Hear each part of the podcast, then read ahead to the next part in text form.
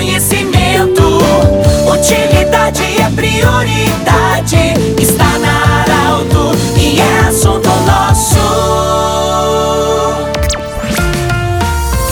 Nós estamos iniciando mais um assunto nosso nesta sexta-feira para a Unimed Vale do Taquari Vale do Rio Pardo, também para a Cindy Lojas. Cindy Lojas lembra, compre no comércio local, valorize a economia do seu município e ainda Centro Regional de Otorrino Laringologia. Bom, nós estamos acolhendo hoje o Fernando Wegner, ele que é enfermeiro e também ele faz mentorias, assessoria para profissionais, principalmente profissionais da área da saúde. Ele é professor. E hoje ele está aqui conosco para falar sobre um assunto muito interessante. É, vocês lembram que há algumas semanas atrás a gente conversou com a Vitória e com a mãe dela. A Vitória tem os órgãos invertidos, o que é muito raro. Pois o Fernando veio aqui hoje falar sobre o filho dele, que tem 9 anos e tem uma doença rara, que foi descoberta, graças a Deus, de forma primária, né, para que possa ter um tratamento adequado. Fernando, primeiramente, bem-vindo. Obrigado pela, pela presença, mas parabéns pela tua coragem de expor essa situação que é um alerta também para pais e para adultos também, ao sentirem sintomas semelhantes, de procurar ajuda. Bem-vindo. O que, que é isso que seu filho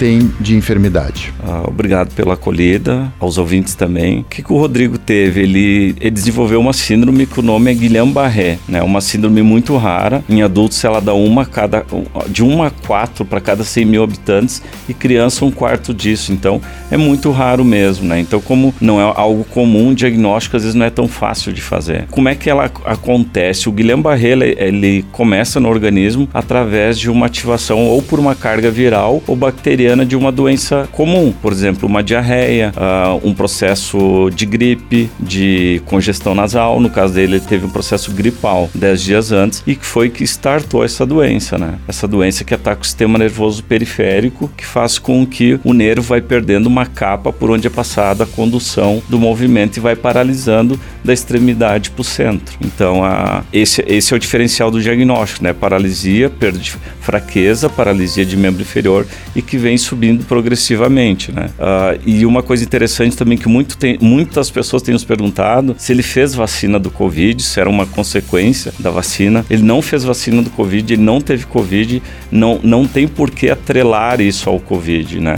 Não tem nada a ver uma coisa com a outra. Essa síndrome, ela é totalmente paralela. É muito mais fácil você ter essa síndrome através de uma diarreia ou de uma gripe do que por, por uma consequência de uma vacina. Na verdade, é, esse sintoma gripal que ele teve já foi um alerta, é, é uma preliminar do desenvolvimento dessa, dessa enfermidade. É, na, na verdade, o processo gripal, como a doença autoimune, ela provoca tanto dos anticorpos que ativa e que o organismo começa a lutar contra ele mesmo e daí começa a agredir o sistema nervoso periférico, que são os nervos, né? É, uma outra situação, você é enfermeiro, você tem uma formação uma graduação bastante avançada na área da saúde, tanto que você faz mentoria, você é professor, a tua esposa é fisioterapeuta e você, quando viu os primeiros sintomas, você mesmo já desconfiou de ser algo raro. É, qual é a importância de, dessa situação assim, de partir logo para o tratamento? Porque pode acometer adultos também, né? Pode acometer adultos também. Tem que ficar atento que não é normal você começar a ter perda de força. Via de regra, formigamentos a gente já deve prestar atenção, ver como é que tá a pressão, se a pressão está alta ou não. Mas não é normal você começar a perder força de membro inferior que vai indo para os membros superiores também. Isso é um diagnóstico inicial, assim,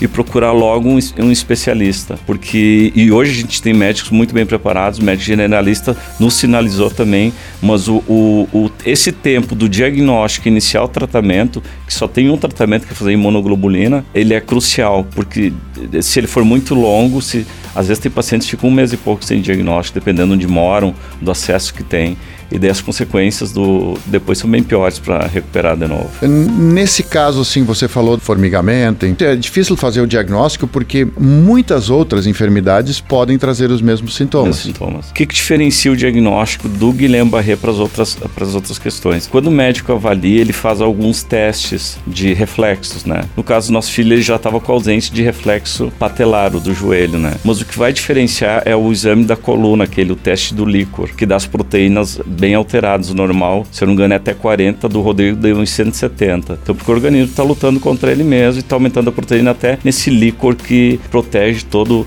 cérebro, toda a coluna, está todo envolto com esse líquido, né? Qual é a consequência de uma enfermidade dessas não tratada adequadamente? A consequência mais grave que tem, o limiar mais grave que chega aí é ficar num respirador na UTI, ficar muito tempo entubado com traqueostomia e ter alta com traqueostomia, que é aquele acesso no pescoço, né, para ventilação, e debilidade para caminhar, dificuldade para voltar à vida normal, né? Ontem mesmo eu vi um paciente que teve Guillain-Barré em Porto Alegre, eu vi ele, e ele, ele ficou muito debilitado, ele ficou seis meses internado. Então, assim, as consequências são muito grandes se não fizer o diagnóstico rápido. Conversamos com o Fernando Wegener, enfermeiro, faz mentoria, professor, pai do Rodrigo, né? Do Rodrigo que tá bem, que tá fazendo físio, ele tá caminhando, tá indo pra escola, tá voltando a jogar basquete. Um abraço. Lembrando que esse programa estará em formato podcast em instantes na Arauto 957, também no Instagram da Arauto. Grande abraço e até a próxima edição. De interesse da comunidade, informação gerando conhecimento. Utilidade é prioridade.